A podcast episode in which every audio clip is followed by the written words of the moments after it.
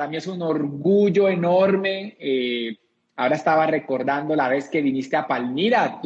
Yo, tú fuiste el primer seminario en Palmira Valle, en esta ciudad pequeña.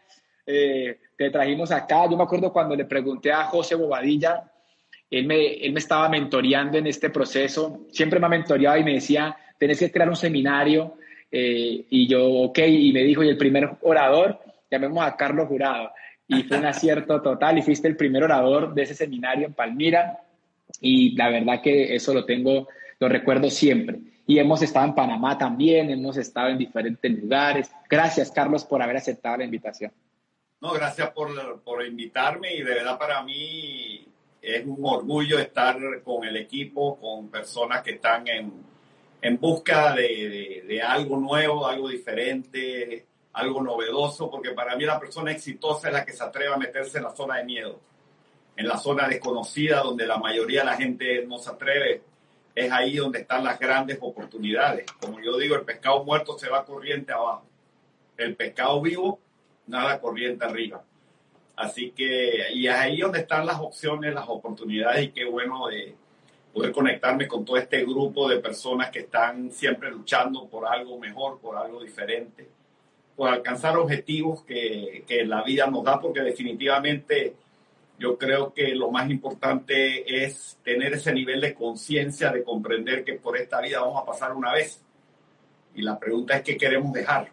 Y a veces no nos damos cuenta que la vida se nos está escapando porque yo le pregunto, eh, ¿cuántos años tienes? No, tengo 40. No, papito, eso no los tienes, eso ya los viviste. Ni tú ni yo sabemos cuántos tienes. Y ese, ese es el tema, ¿no? ¿Qué vamos a hacer con el tiempo que no sabemos que, cuánto nos queda? O sea, ¿qué vamos a hacer? Vamos a hacer algo importante, algo que valga la pena, algo que nos sintamos orgullosos.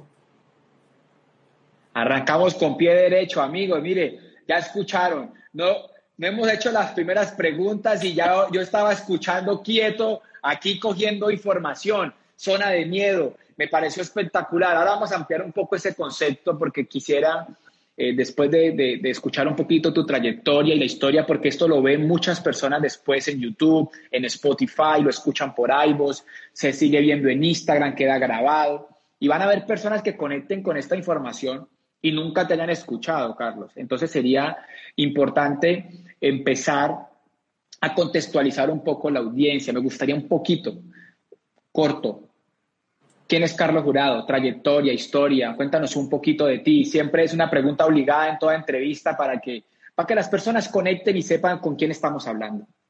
Bueno, así resumiendo, haciendo la, historia corta, larga, larga, corta, resumiendo, eh, yo vengo de una familia muy poderosa económicamente en su tiempo, en su momento, dueña de áreas de caballos de carrera, dueño de varios negocios, y me voy a estudiar a los Estados Unidos estudiar la ingeniería, tomo una carrera de ingeniero civil, tomo una maestría muy interesante que en ese tiempo estaba empezando, que se llamaba eh, Administración de Proyectos, o sea, era un Engineering Management, que era atractivo porque generalmente el ingeniero construye y, ya.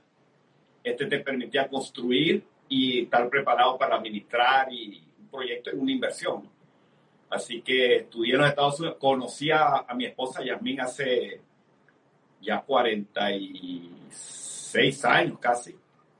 Eh, llevamos 42 años de casado. Para mí eso es lo que tiene más valor en este momento porque hoy eh, parejas como nosotros no son muy comunes y nosotros llevamos ya 42 años de casado felizmente con tres hijos, seis nietos, los tres hijos en el negocio, uno haciendo, claro, como todo hay uno que abrazó más rápido y, y es el menor, dicho sea de paso, porque quizás fue el que vivió más la, toda la experiencia y, la parte rica, la parte sabrosa, la promesa, la, promesa. parte divertida, ¿no? Porque los grandes vivieron la parte de la construcción y eso como que, que les cuesta más ver. Obviamente entendieron que el proceso no es que sea difícil, es que te reta cambiar. Y punto. O sea, si tú no estás abierto al cambio, estás muerto. Así es porque te reta a, romper paradigmas, a, cambiar de hábito. Y yo digo que el hábito malo es como la cama buena, es muy fácil de entrar, pero difícil de salir. Y cuando tú tienes ya ciertas rutinas, en el caso mío, pues yo juego tenis de los siete años, y en un momento dado mi, mi, mi raqueta quedó guindada en, en, el cuarto. Mi hijo, el mayor, que yo lo entrenaba, de hecho representó a Panamá en tenis a nivel internacional. Yo lo entrené por años y, y se dio cuenta que, que, lo dejé. Y la gente era, no, es que, es que era un fanático. Yo no, y es que yo no entro a jugar. Yo, si yo voy a hacer algo, yo soy competitivo y esa es una de las características de alguien que va a alcanzar un objetivo, un logro hay que ser competitivo y hay que tener un nivel de merecimiento alto. Son dos características que el, latino adolece mucho. El latino adolece mucho del nivel de merecimiento. Desafortunadamente, pues, nuestra programación es a, trabajar y ganar. Y eso está limitado a tiempo y territorio. O sea, yo entendí muy bien esto, el esquema, la actividad, por la parte numérica. Yo entendí el apalancamiento, que para mí en la construcción tiene un valor importante porque logras más con menos esfuerzo. Yo como ingeniero, eh, Andrés, yo no me podía apalancar. Mi capacidad de apalancamiento estaba limitada en tiempo y territorio por muy buen profesional que fuera. De hecho, yo construí proyectos insignia. Construí la planta procesadora más grande del sur de los Estados Unidos. Yo fui el ingeniero residente de ese proyecto en la Florida. Después me contrata para construir el segundo proyecto más importante en Panamá después del canal que fue un, oleoducto eh, transatlántico del Pacífico al Atlántico. Y después me, me, me, contratan para operar, porque no habiendo experiencia de oleoductos en Panamá, yo tenía el conocimiento del diseño, las curvas hidráulicas, y me contratan por el conocimiento de ser, haber sido parte de la construcción del proyecto. Y ahí fue donde 11 años después me encontré con el negocio gracias a mi esposa es, una, es, es, algo jocoso y, te voy a comentar porque no lo he comentado mucho. Y la gente parece que, que, yo inventé esta historia, pero es la verdad. Yo llego en mi casa, yo trabajo 14 horas promedio, Andrés, promedio, porque yo estaba acá en una operación de un millón de dólares diarios. Wow. Y eran terminales Atlántico y Pacífico y entenderás que el traslado nada más a los terminales ya te quitaba dos horas de, de tu vida, de, de un lado y dos horas para atrás. Ya regreso. Y llego yo a mi casa y mi esposa me dice, ella tenía, ella era dueña de su propio negocio. Y me dice, te metí en un negocio. Yo me quedo en shock. O sea, yo me quedo, como digo, como pescado en freezer. O sea, un pescado en freezer con los ojos para afuera. Afuera. yo me pregunté, pero mi amor, ¿en qué tiempo? La respuesta no me gustó. Pues no, no, tranquilo. Yo lo voy a hacer aunque tú no lo hagas. Y mi respuesta obviamente lógica fue, ¿por qué carajo me metiste? La respuesta, y es real, me dijo, no, es que es dos por uno. Entonces yo digo, wow, dos por uno para mí en Panamá significa ñapa, no sé en Colombia le También le dicen ñapa. ñapa, ñapa, sí. Cuando entras por un extra. Sí. Yo digo, bueno, entré como ñapa. En mi mente el proyecto no estaba. En mi mente no estaba porque yo tenía mis propios prejuicios por lo que yo escuchaba. El negocio ya tenía cierto, cierta cantidad de años en el mercado. Y obviamente es un proyecto que en su principio, en sus orígenes, sin internet, sin celular, sin redes sociales, pues era manual y la gente le sacaba el, cuerpo, porque obviamente era, era, era un tremendo trabajo llevar control de facturación, de, estructura, porque todo era manual. Y yo entiendo hoy la connotación de la palabra. O sea, cuando hablan de, o sea, mencionan la palabra amo y la connotación, no sé en Colombia, pero en Panamá iba directa a venta. Sí, incluso muy de bajo perfil, ¿no? De muy bajo perfil, muy, muy básico el negocio, muy venta. Y yo encuentro, y yo encuentro la, la, lógica, ¿no? Porque si era difícil, la gente le sacaba el cuerpo. Y los profesionales, como en caso mío, decían, no, pero yo como profesional gano mucho más. Mi hora vale 200 y pico dólares. O sea, en la venta es buena, es interesante, es atractiva, pero es lineal igual que lo que yo hacía. Totalmente lineal. O sea, era intercambiar tiempo por dinero. Vendo, gano y en el cliente no hay lealtad. Pero sin embargo, hoy entiendo que es una de las formas de ganar dinero más importante, más importante cuando una persona inicia, porque es la forma de resolver alguna situación. Es una forma de resolver inmediato mientras construyen el negocio nosotros le sacábamos el cuerpo, pero hoy entiendo que es una de las formas de ganar dinero, de las muchas que hay, de las más importantes, porque es lo que le permite a una persona generar y que el negocio se convierta en una solución financiera. Así es. para que realmente tengan la, el contexto de, de, negocio. Y el tema fue que yo estudié, entendí, porque para mí, si algo me ayudó mi formación académica es no tomo decisiones por la, opinión de nadie. Yo tomo decisiones en base de datos, estadísticas, de fuentes fidedignas. Como profesional yo no puedo decir, este edificio está bien construido. No, no, dame los datos y de dónde viene. Y yo empecé a buscar, Andrés, y no era, no era fácil. Entiéndase que hace 30 años prácticamente había, existía un solo libro de la industria, uno, de un osado periodista economista que se atrevía a escribir sobre la industria. Burke Hedge, me recuerdo perfectamente, Burke Hedge escribe un libro que se llama ¿Quién se robó el sueño americano? Ese libro me dio ciertos parámetros lógicos, porque yo no tomé la decisión porque entendí totalmente la industria, no, yo, yo, yo tomé la decisión por la intuición. Pura intuición. Intuición, o sea, lógica, que, yo, empiezo a entender que hay una plataforma existente y yo lo que tengo que aprender a usarla. Eso para mí tiene toda la lógica del mundo. Una empresa que maneja inventario, que no tiene gente, y va a usar una plataforma que yo voy a crear y eso tiene lógica. Y empecé a entender, entonces yo me metí fue a entender la forma de ganar dinero. Eh, obvio, numérico, ¿no?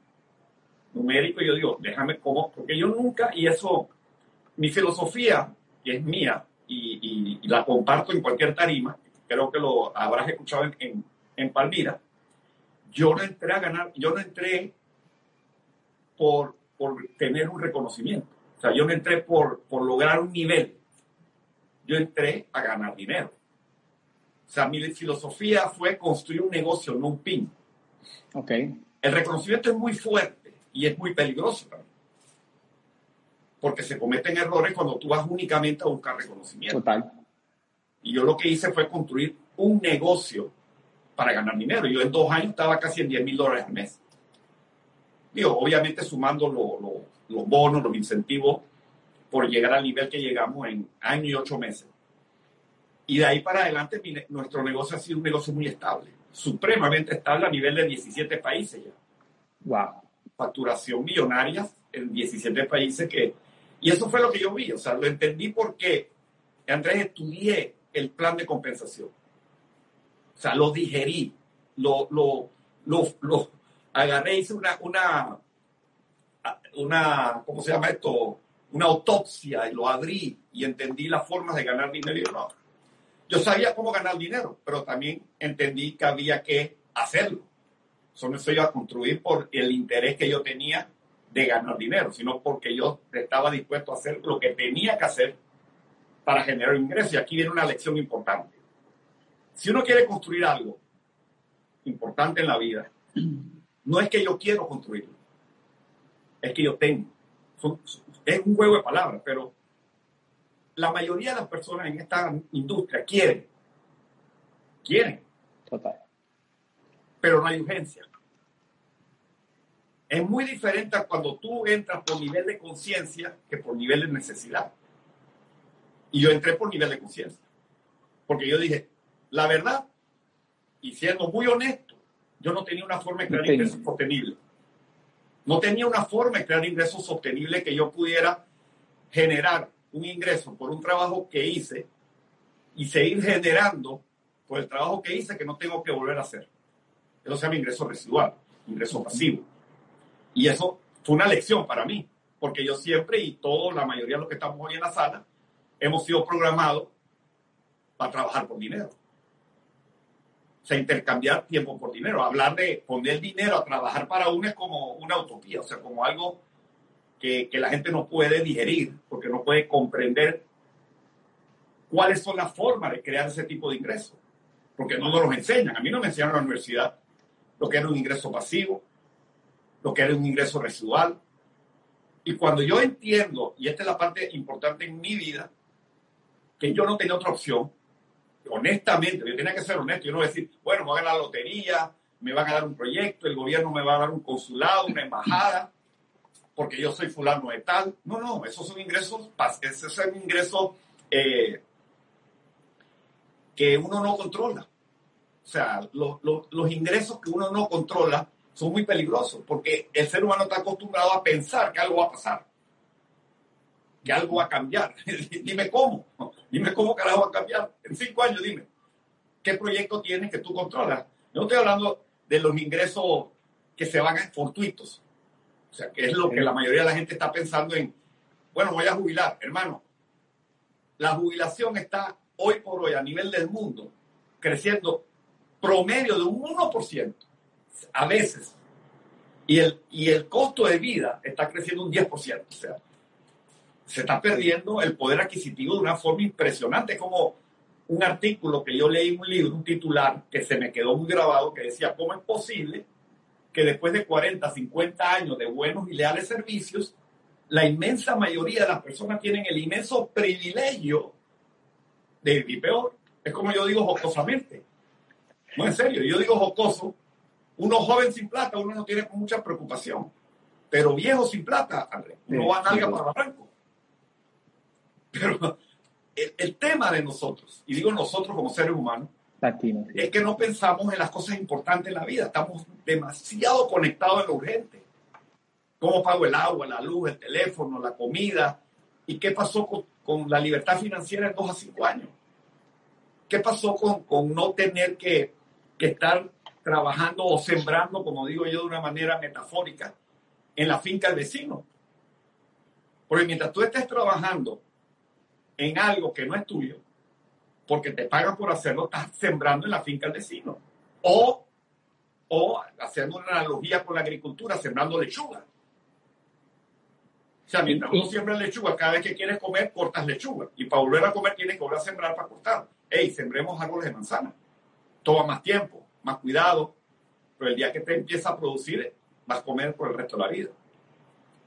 Así que la verdad que es, muchísima, o sea, demasiado aprendizajes en, en, en este momento. O sea, entendiste, primero, pues tiene una característica de ser competitivo, entendiste el poder del apalancamiento, estudiaste el plan de compensación, si están conectados aquí personas que quieren emprender, quieren hacer esto en serio, creo que es un, es un, un gran consejo de parte de alguien que lleva 30 años en esta industria. O sea, hacerlo por conciencia y no por emoción me pareció importantísimo, ¿ya? y, pensar en lo importante, ¿no? Construir ese futuro, entender el concepto de construir. Hay una pregunta que me gustaría, yo digo, wow, 30 años, o sea, Carlos, 30 años, eso no es eh, poquito, 30 años es interesante, has vivido tres décadas en el negocio y eso eh, pues te da la autoridad para, para darnos toda la información que nos puedas permitir entender y, y visualizar. Cuéntame algo, quisiera que nos contaras algo lo esencial, lo que no ha cambiado, ¿sí? Lo que no ha cambiado y lo que ha cambiado, lo que ha evolucionado. En estos 30 años tú has visto algo que siempre es constante, que sería importante que la gente lo entienda porque son fundamentos, son la esencia. Y hay una evolución que ha cambiado, o sea, que la gente pueda llevarse esos dos panoramas porque tienes una visión muy amplia de lo que es este proyecto empresarial. Mira, lo que nunca ha cambiado y nunca va a cambiar es el nivel aspiracional que tenemos los seres humanos. Lo tenemos a veces muy escondido, pero siempre muy adentro estamos pensando en, cómo evolucionar, cómo cambiar, cómo alcanzar. Nos cuesta a veces aterrizar, porque en algo que tenemos que trabajar mucho en la creencia en uno. Yo digo, y lo digo, y lo, lo he repetido en muchas tarimas, el día que tú creas más en ti que lo que la gente cree en ti, las cosas empiezan a cambiar. El día que tú creas más en ti que lo que la gente cree en ti, las cosas empiezan a cambiar. Porque definitivamente el que cree, crea. Y algo que, no va a cambiar es el ser humano que está buscando caminos. El ser humano está buscando caminos. El tema es qué tanto cree en su capacidad, porque empiezan ellos, y yo digo que, el peligro el ser humano es darle demasiado, demasiado vuelta a las decisiones. O sea, pensar mucho en tomar decisiones. Aquí el mundo es de los osados. Yo recuerdo a una monjita, yo tenía 18 años y nunca se me olvidó, porque fue una lección, fue una frase que, que se me quedó tan grabada que la recuerdo perfectamente. Al principio pensé que la viejita estaba loca, porque era la, la mentora, en, la práctica que dábamos cuando nos íbamos a graduar, yo, yo daba clases de matemática en, algunas regiones de mucha necesidad. Y esa bonita un día me dijo, y, y grábense, porque es, es, es, algo que realmente tiene mucho, mucho power. Ella me dijo esta frase, no pienses mucho lo que vas a hacer, porque tapas lo que puedes descubrir. Yo dije, wow, la verdad es esa. O sea, si uno quiere aprovechar las oportunidades, uno tiene que aprender a tomar decisiones por intuición, sentido común, no por emoción. Porque la motivación es buena. Definitivamente la motivación te mueve, pero también puede ser muy peligrosa. Porque puede crear falsa expectativa y te, te coloca en una posición de que crees que la cosa va a ocurrir porque estás motivado. Pero cuando tú tomas decisiones por intuición, por sentido común, y empiezas a plasmar lo que hay que hacer para darle, como dijo alguien atinadamente, uno no puede adivinar futuro, pero puede construir. Y uno empieza a ser el arquitecto de lo que uno va a hacer día por día, porque para mí las metas mensuales son buenas, pero la que te va a llevar a alcanzar una meta es la meta diaria sobre todo en una industria como la que nosotros tenemos y en la que estamos desarrollando, que es tan fácil postergar, tan fácil. Muy fácil. Dar una excusa porque no hay una urgencia, pero cuando uno establece metas diarias, ahí está el secreto. Porque es mucho más fácil lograr una meta diaria que alcanzar una meta mensual. Pero si tú te acostumbras a lograr establecer metas diarias, por pequeñas que sean, y ejecutar y cumplir y tener un inventario con qué vas a ejecutar, porque yo tengo que tener un inventario con qué yo voy a ejecutar mi meta de mañana. Porque si mi meta de mañana es contactar dos personas, ¿dónde está mi lista? Empieza por ahí. Si mi meta de mañana es colocar un paquete de sistema inmunológico, ¿dónde está mi inventario? O sea, yo tengo que tener un inventario operativo, que mucha gente ni siquiera entiende que este negocio se maneja con un inventario operativo porque es un negocio de distribución. ¿Dónde está tu inventario operativo? ¿Con cuánto cuenta? ¿Qué pasa con ese inventario operativo? ¿Cómo lo estás manejando? Si tu casa necesita una pasta de dientes, la estás tomando y no la pagas. Son cosas básicas, o sea, principios mm. económicos, comerciales, pero que te ayuda a operar dentro de la industria. O sea, si yo necesito una pasta de dientes, yo la compro a mi negocio, pero la tengo que pagar. Porque yo necesito el capital para la recompra. Si no te comes el capital, claro, te terminas, al final se vuelve un gasto. El, el, son principios tan básicos, pero tan básicos, pero la gente no lo ve porque es un negocio que te engaña mucho. Te engaña muchísimo porque la gente mira el negocio en función de la inversión que hicieron. Porque estamos acostumbrados a pensar, porque son, obviamente son los principios que uno conoce y que uno relaciona a una actividad comercial, es infraestructura, inversión, riesgo, eh, que las úlceras se te alboroten, o sea, eh, proveedores, pero aquí te ponen una plataforma que vale más de 10 mil millones de dólares, que factura tres veces lo que factura el canal de Panamá, que, que la economía de Panamá se mueve con esa facturación, y esta empresa factura tres veces lo que factura el canal de Panamá. Y yo tengo esa plataforma a mi disposición para montar un negocio de distribución y no lo entendí. No lo entendí. Y yo te lo digo, no lo entendí porque estoy, estoy toromboleando sin realmente darle la importancia, porque invertí 50 dólares, 30 dólares. No sé cuánto la inversión en, cada país cambia un poquito. Cada país. Pero, ¿Sabes? Escuchándote, hay algo que me pareció eh, espectacular, es nunca va a cambiar, ¿sí? Que el ser humano esté buscando caminos para mejorar. O sea, una constante en los 30 años es que la gente sueña y siempre está buscando vivir mejor. En todos los mercados. En todos los mercados. Que, ¿Sabes qué? Me pareció espectacular porque y la sabiduría no, no, se improvisa, porque esperaba de pronto posiblemente eh, lo típico, ¿no? Los fundamentos, los básicos del negocio, eso no cambia, pero cuando tú me contestas eso, te fuiste a lo más profundo, pero a lo vez más esencial. El ser humano no para de soñar, siempre está buscando y creo que eso nos tiene que dar muchísima esperanza porque lo que nos están diciendo es, si eso es una constante en 30 años, quiere decir que es un principio y va a ser así por el resto. O sea que hay que seguir buscando soñadores y hay que seguir a esas personas que están buscando una alternativa, pues se te abre un espectro de esperanza enorme de la cantidad de personas que puedes eh, claramente contactar, conectar o expandir tu proyecto empresarial. Eso me parece sumamente poderoso, o sea, me quedó súper claro.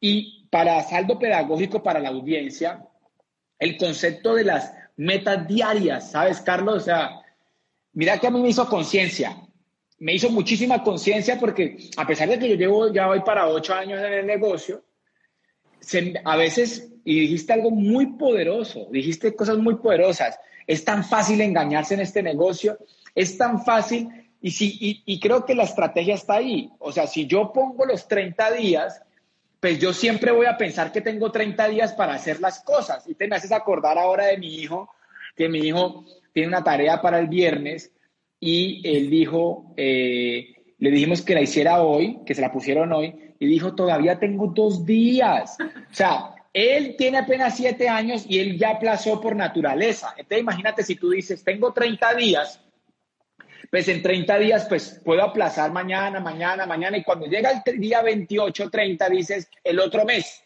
Y así nos la pasamos. Y creo que hay una súper, pero súper eh, propuesta elemental, un principio fundamental y es la meta diaria dentro de esta industria.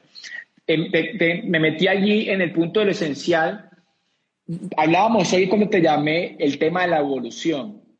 Eh, Eso es lo que, la, segunda pregunta que me, hiciste fue, ¿qué es lo que sí cambia? Sí. Y, y, definitivamente, mira, hay dos cosas dentro del negocio per se que no cambian, que son, y para mí lo más potente el negocio, definitivamente. Porque las dos variables sobre las cuales el negocio se sostiene son dos variables inamovibles, que mucha gente no llega a, a digerir muy bien, son inamovibles porque el, el mercado necesita y no puede obviar el fabricante y el consumidor. Y cada día esta parte, el consumidor, es una figura mucho más predominante, mucho más eh, eh, exigente, porque cada día es una, tiene más protagonismo. El consumidor cada día tiene más opciones de compra, lo cual significa que ahora él quiere ser parte, que se llama el consumidor, yo quiero ser parte del mercado.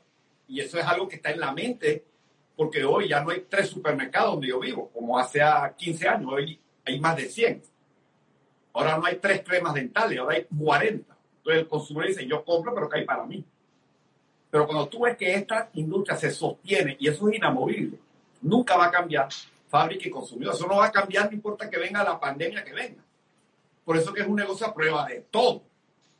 Porque el consumidor necesita comprar la pasta de dientes, el champú, el desodorante, el, el detergente, el jabón. Ya, lo que sí está cambiando y lo que va a seguir cambiando es la tecnología. En la forma. Y ahí donde tenemos que tener la capacidad de reinventarnos. Porque imagínate, yo tengo 66 años. Afortunadamente estoy en un programa de reprogramación corporal metabólica que precisamente nace en el negocio y, y me conecto y hoy mi, mi, mi edad metabólica ya no son 36, eh, 66, ahora es 36 años.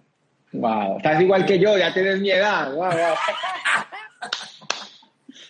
Pero de verdad, o sea, e, es, impresionante cuando tú cambias los hábitos de, de alimentación, ejercicio y, y en la energía que tienes impresionante. Pero bueno, ¿qué sí está cambiando? Precisamente a los 66 años yo he tenido que evolucionar muchísimo.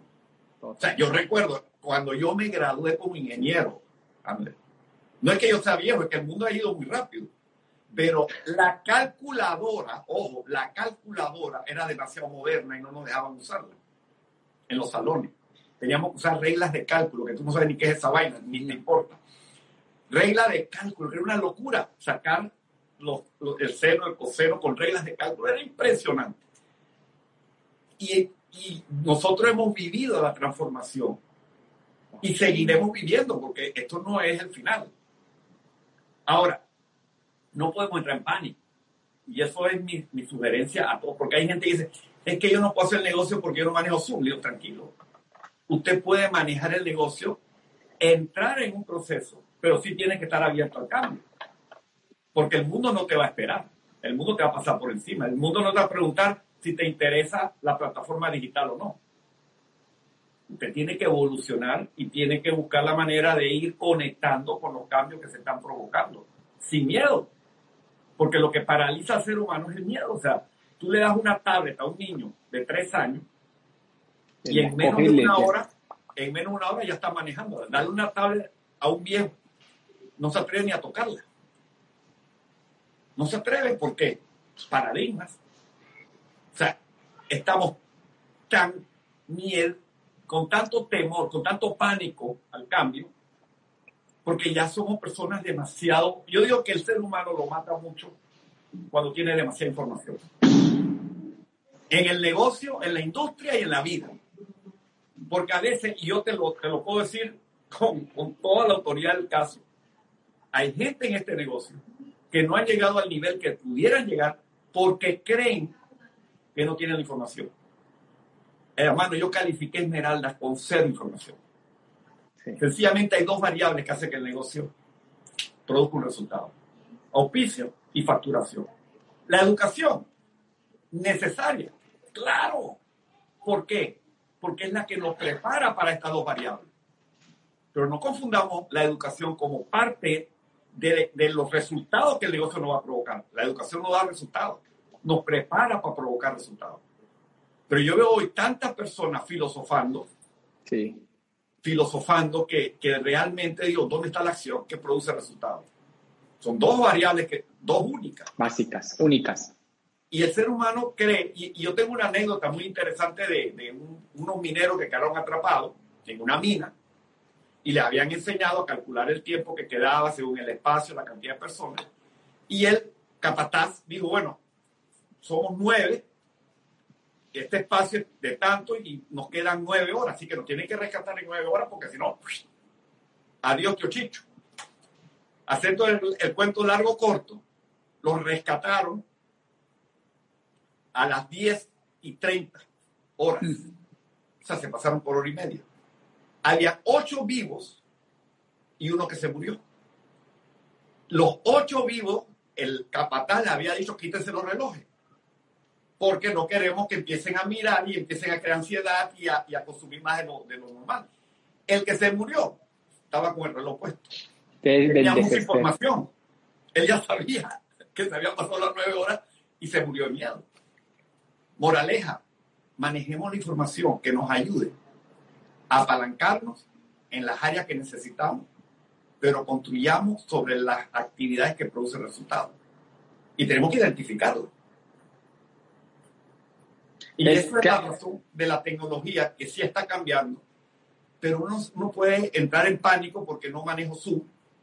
Yo tengo grupos ahora mismo que están calificando Esmeralda en una región bien apartada de Costa Rica, un grupito y ellos todo lo hacen presencial. Y me dicen, pero jurado, díganos, y, yo le hago empoderamiento, díganos cómo cambiar. Le digo, espérate, lo que están haciendo está perfecto. Ahora, responsablemente les tengo que advertir que ustedes tienen que empezar a hacer los procesos de cambio. Porque sería irresponsable no decirles que el mundo le va a pasar por encima, no mañana, pero en los próximos años, si ustedes no evolucionan y creen que van a poder seguir en la forma arcaica que lo hace, pues no es así. Pero no entren en pánico, no, hagan cambios ya porque van a detener el crecimiento. Total. Sabes que es carísimo. Entonces, como fundamento de construcción está claro que no cambia el auspicio y la facturación.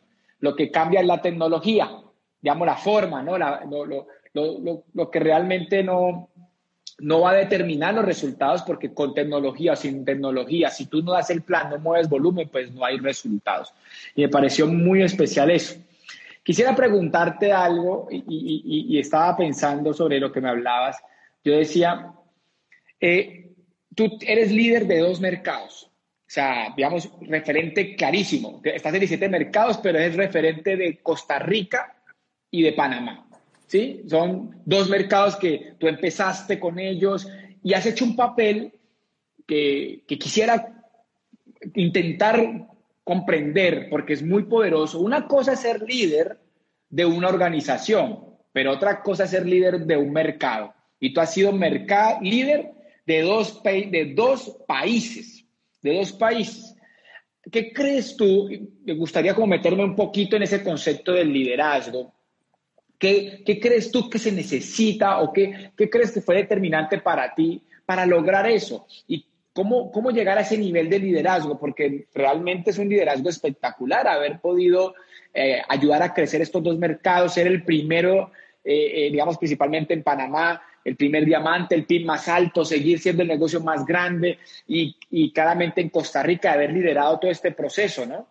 ¿Cómo, ¿Cómo ves desde el punto de vista del liderazgo todo lo que has vivido eh, y qué crees que es fundamental para ser líder y para poder llegar a esos niveles de liderazgo? Es bien importante y creo que es la esencia del negocio formar líderes, no seguidores.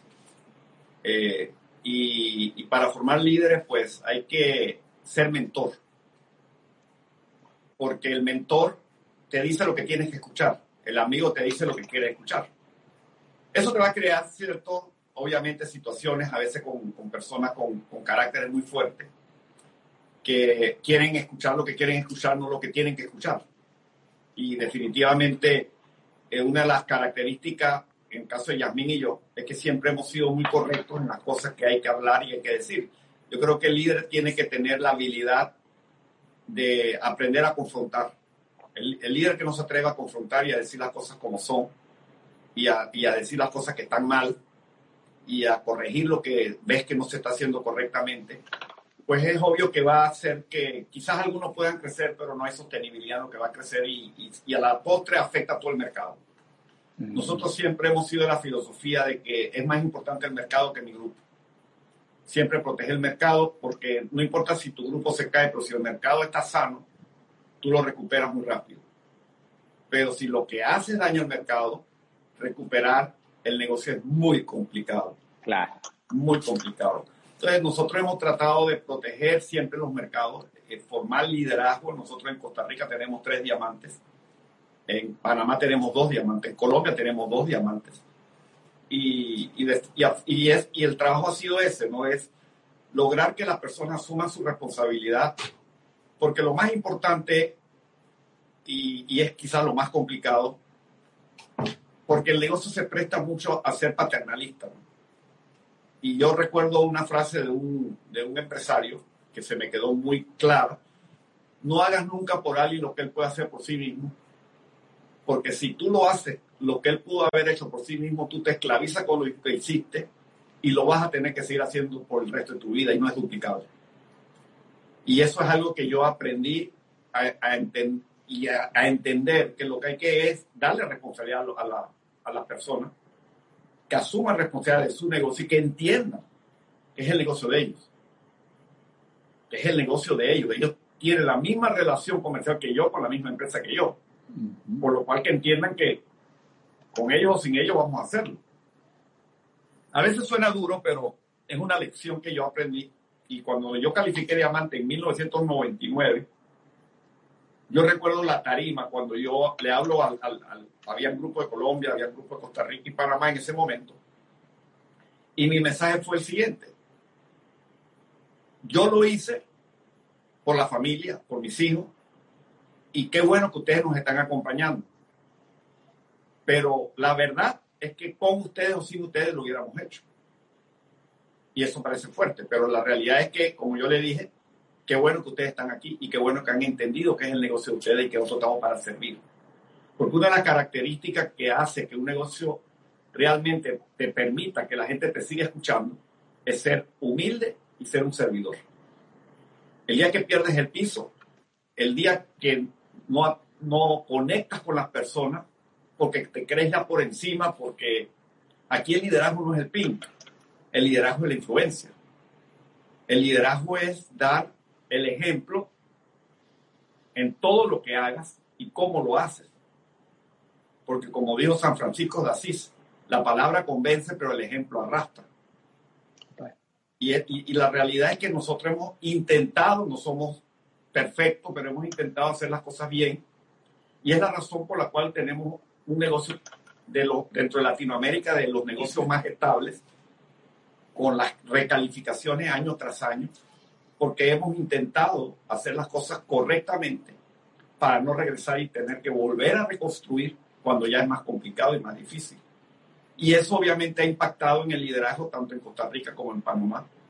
Porque, por ejemplo, Panamá, la mayoría de los platinos y superiores tienen más de 20 años en el negocio. Y, eso, y eso da una seguridad muy, muy clara de líderes que ya lleven más de 20 años, que tú sabes que están allí y están de por vida. Y ya tú sabes que tienes un negocio que realmente eh, la promesa del negocio es tener ese tipo de, de ingresos que se generan de estructura que has creado con socios, que has estado con ellos formando y creando los negocios que ellos han desarrollado.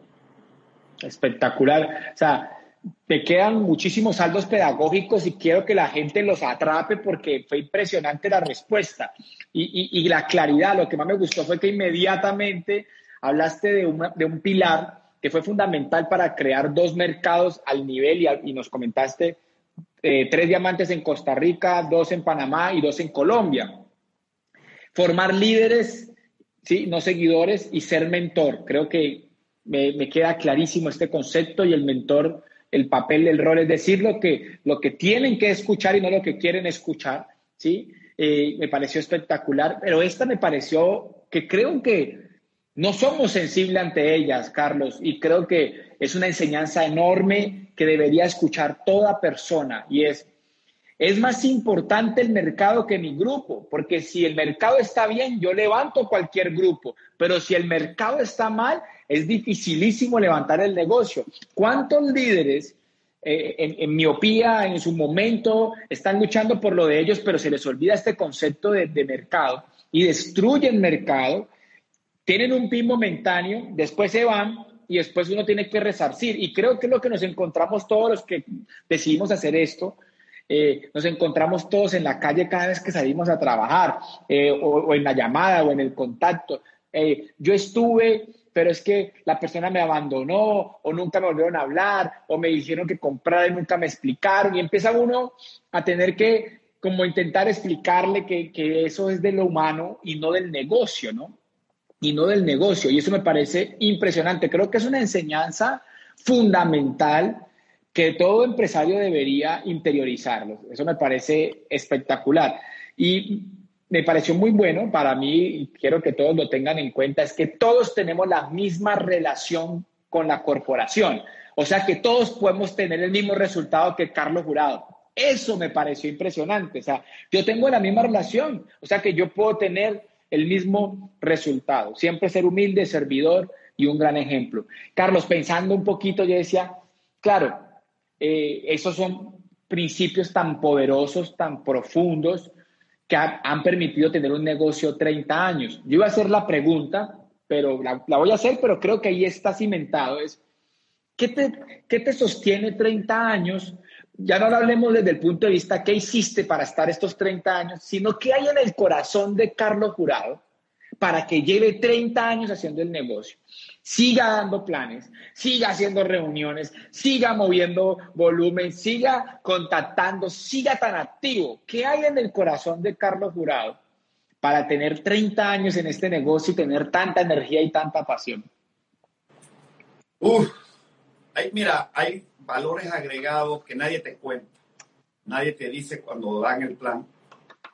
Ver personas, por ejemplo, ver la, evolución de individuos que cuando entran al negocio no, no, te miran a los ojos.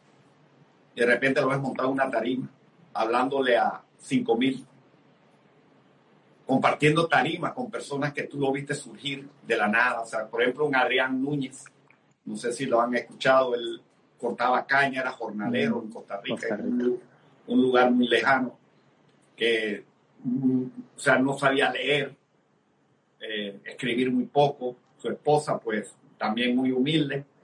Estar en la casa de ellos cuando comenzaban y ver cómo en, una, un fogón de leña, un piso de tierra, haciendo un puerquito frito, que siempre se me quedó grabado el puerquito frito, saborosísimo. Y hoy verles en una casa inmensa de dos pisos, con, una, con un tomatal grande, porque ya no quiere caña, porque dice que no quiere caña en el resto de su vida. Y, cosas como esta, ¿no? y, ver en España personas evolucionando y cambiando, agradeciendo. O sea, realmente eh, de una manera muy bohemia, eh, eh, ver cómo has impactado en la vida de miles de personas a nivel del mundo, porque ya realmente nosotros hemos trascendido Latinoamérica hacia Europa. y eso para mí me llena muchísimo. Además de que la libertad que tenemos Yasmin y yo hoy es algo que, o sea, es muy difícil de, de, de, transmitir. Por ejemplo, en mi caso como ingeniero, no es que yo entré al negocio porque no me gustaba mi carrera. Sencillamente hoy, tanto ella, mi, mi esposa y yo somos inversionistas. Invertimos en proyectos con la experiencia que tenemos, yo veo un proyecto y hoy invierto, por ejemplo, en un proyecto de 100 casas, o en un proyecto de 43 casas, o, o, invertimos en, en, en, propiedades, como mi esposa hoy le encanta, por ejemplo, la finca. Ella toda su vida, pero no podíamos, hace 30 años no podíamos porque tanto ella como yo trabajamos 14 horas y más. Pero la libertad que nos da el negocio nos, da a nosotros esa fuerza de estar cada día más inspirados más entusiasmado y quizás, para ser muy concreto, lo que nos anima cada día más, a la edad que tenemos, porque tú, tú puedes ver una persona o un empresario después de 30 años está desgastado. Desgastado. No quiere ni saber de su condenado negocio. Pero cada día nosotros nos levantamos más inspirados porque vemos que el negocio está tomando un posicionamiento a nivel mundial cada día más fuerte. O sea, vemos este negocio como una de las tendencias más fuertes a nivel mundial. Wow como sistema de distribución. Claro, todo lo que está pasando, esta pandemia nos, nos ha demostrado la, la, sostenibilidad del negocio a nivel de, de, situaciones imprevistas como la que vivió el mundo por primera vez. Y, y eso nos, nos, inspira muchísimo. No, no, tanto a construir, sino a compartir. Creo que, que yo puedo citar eh, una, una, anécdota de Tim Foley que, que también nos ha pasado a nosotros pero yo recuerdo Tifoli una vez conversando, dice, mira, yo estaba en una, en una, en una comida con unos empresarios y llegó un, un, salonero a atendernos con una súper actitud, súper amable, súper positivo. Y, y Foley le habla del plan de negocio al salonero. Y uno de los socios le dice, pero Foley, con el negocio que tú tienes, ya tú no necesitas a este señor. Y la respuesta a mí se me quedó muy, muy clara, porque me ha pasado también a mí. La respuesta fue directa, es que yo no necesito esto, pero él sí. Entonces digo, wow, ese es, o sea, e, esa, esa, ese principio de que tú puedes convertirte en una herramienta. Eh, y ahí viene, por ejemplo, un audio que yo, que yo grabé hace unos cuantos años, Enciendo una vela. No sé si has tenido la, la, la oportunidad de, escuchar esa conferencia que dimos, y es precisamente hoy alumbrar muchos caminos de muchas personas que han perdido la esperanza, que no saben qué va a pasar, que no saben cómo van a, sobrevivir, que no saben qué va a pasar dentro de los próximos meses. llegas tú con una oportunidad y tú ves los cambios y tú ves la esperanza de nuevo iluminándose con, con un vehículo que le estás eh, ofreciendo para que pueda él transitar en esta vida en situaciones adversas como la que está viviendo el mundo. Entonces eso cada día te inspira más, definitivo. Espectacular, ¿sabes, Carlos? Espectacular. O sea, estaba aquí estaciado eh, escribiendo estos puntos. Entonces, impactar la vida de los demás. O sea, tú trascendiste de un negocio a un propósito. O sea, hoy para ti es un propósito y por eso tu liderazgo, porque ya no haces un negocio, sino que realmente estás impactando vidas, ¿no? Y creo que es una visión muy importante. O sea, lo llevaste al impacto que tiene en la vida de los demás y ver cómo le has cambiado la vida a tanta gente. Y me pareció espectacular también con el propósito amarrado a la libertad. O sea, yo creo que estos dos elementos, propósito y libertad, pues están ligados a los mayores anhelos más profundos del ser humano, ¿no? A ser prósperos, a ser felices, a ser plenos. Y creo que a través de ellos, pues han logrado incluso también el tema económico, o sea, o sea, está resuelto y está anclado ahí, ¿no? Tener una tener visión, que me encantó también, no solamente tienes propósito, sino que hoy ves la tendencia mundial que va a ser este proyecto empresarial. Y definitivamente compartir y no construir, o sea, no es una cuestión de mí, es una cuestión de los demás. Eso me parece espectacular. Que, o sea, digamos que ya vamos cerrando, vamos cerrando así ¿Qué crees que es determinante hoy con toda la experiencia? Yo he quedado estaciado con todo. Aquí tengo ya dos hojitas llenitas. Aquí estoy copiando. Yo soy el mejor alumno de estas entrevistas. ¿Qué, eh, ¿qué crees que es determinante con toda tu experiencia, trayendo la experiencia, trayendo todo lo que has vivido en 30 años y con el mundo de hoy, ¿qué crees que es determinante para cerrar, eh, para tener resultados hoy, para, para empezar a activar esto, para movernos? ¿Qué crees que es determinante viendo todo hacia atrás, todo lo que aprendiste, todo lo que has vivido, todo lo que hoy entiendes y lo que hoy ves, esa combinación entre lo aprendido y el presente? ¿Cómo podemos construir un mejor futuro con este proyecto empresarial?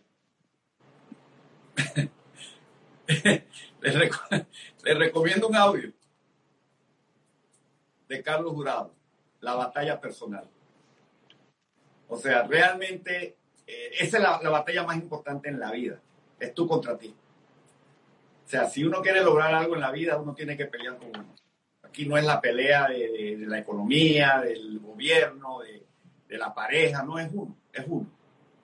Es uno. Y, es ahí donde uno tiene que trabajar muchísimo. Por eso que yo cada vez que tengo la oportunidad de compartir y, transmitir eh, qué es lo que se requiere, yo digo, creer en uno, creer más en uno que lo que la gente cree en uno. Eh, tomar decisiones por lo que uno cree que tiene que hacer, no por lo que la gente cree que uno debe de hacer. Ser una persona que sabe que vale por lo que cree que vale, no por lo que la gente cree que vale. O sea, estar dispuesto a salir de tu status quo no es, fácil. Porque salir, era lo que hablaba al principio, meterte en la zona de miedo. Salir de tu status quo, o sea, para mí, por ejemplo, te digo mi experiencia personal, ingeniero con maestría, a cargo de una empresa que facturaba un millón de dólares al día, sí, de repente salirme de una actividad que yo controlaba, que yo dominaba, donde la gente me tenía etiquetado y mover algo desconocido. Claro, ahí tú sabes que va a haber el bullying, que va a haber los, comentarios, la risita, y tú tienes que aprender a revelarte, a revelarte contra todo. Pero para eso tienes que saber lo que tú vales. O sea, tú tienes que ser auténtico, original. Y, y revelarte inclusive hasta en la familia. Yo recuerdo a mi padre, que en paz descanse, que me decía, pero es que te están lavando el cerebro. Es que vas a trabajar para arriba, es que es una pirámide. Es que te vas a perder la posición que tienes por, el negocio. Y yo un día le dije estas palabras, con mucho respeto, le dije, si tú me quieres, papi, respeta lo que yo estoy haciendo, porque yo tengo información que no tienes y definitivamente que me estás afectando. Así que si realmente me quieres, te nada. Y él entendió el mensaje claramente. Y eso es revelarse, con mucho respeto. Y uno tiene que mirar a quién está escuchando y con quién te estás rodeando.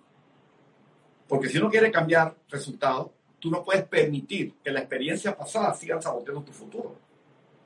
Y las experiencias pasadas te vienen y te van a llegar si tú sigues con un entorno del pasado. Y mucha gente se está permitiendo sabotear el futuro por su experiencia pasada. Porque no están evolucionando, no están leyendo lo suficiente, por ejemplo. La lectura es la herramienta más potente para, para la visión que un ser humano requiere para ver más allá de lo que está viendo hoy. O sea, yo con la información que tenía hace 30 años, yo no llego ni siquiera a plata. Yo llegué a plata porque me zumbaba cinco audios al día. Cinco audios, porque cuando yo manejaba eran prácticamente cinco horas. Claro, dos horas, dos horas. Cinco cassettes, acuérdate, y con un lápiz por si se me enredaba esa vaina, pues desenredarlo. Pero eran cinco cassettes, eran el libro, me suscribía a la revista Success, donde escribía el señor este Burke Hedge, y era pácate, pácate, información, información, información para ir transformando lo que dice Anthony Robbins, ¿no? La programación neurolingüística. Cambiar tu carretera, información que te ha llevado donde estás, a una carretera que te lleve con la información donde quieres estar. Espectacular, ¿sabes? No, pues yo creo que quedó clarísimo la recomendación. Vamos a escuchar ese audio, la batalla personal, y creo que la, y el nombre lo dice todo. Esa es la recomendación la batalla personal, ganarnos, autodisciplina, autoconciencia, autoenfoque, estar, o sea, llevarnos nosotros mismos a otro nivel. El negocio ya funciona, la tecnología está, están las herramientas, la gente necesita una oportunidad. Faltas tú, faltas tú que pongas tu parte. Carlos, para mí ha sido... Ese es el elemento más importante de la ecuación. Esa es la variable que hace toda la diferencia que hace toda la diferencia. Sí, la, tenemos, Carlos Jurado tiene las mismas herramientas, el mismo negocio, las mismas condiciones. Él es la persona diferente, ese es lo que hace la diferencia. Carlos, yo, yo quedé lleno de, de, información poderosa y más que información, yo diría de sabiduría. entre todo lo que dijiste, dejaste cosas muy claras, muy profundas y muy, muy llena de principios. Y para mí ha sido un placer enorme. Se nos pasó la hora eh, rápido, eh, realmente fascinado. Gracias por haber aceptado la invitación. Creo que todos vamos a aprender muchísimo eh, para que la sigan estudiando. Esto es una entrevista para seguir estudiando. Carlos, te quiero mucho. Gracias de verdad. Saludos a tu esposita. Y bueno, gracias de verdad. Igualmente, mi hermano, un abrazo enorme hacia allá y de verdad que los queremos un montón. vivimos la experiencia de ustedes, tenerlos en Panamá, en Costa Rica y han, han, hecho una labor enorme ahora con todas estas entrevistas. Ha ayudado a muchísimas personas y estás haciendo una tremenda labor y te felicito. Y de verdad, eh, pues estamos, esto solo comienza. Para mí la parte más eh, de, de, mayor expectativa es que esta industria apenas está en pañales en Latinoamérica y lo mejor está por venir. Gracias, Carlos. Gracias. Chao, amigos. Ahí queda grabada la entrevista. Ha sido un placer. Chao. Buenas noches. Hasta luego.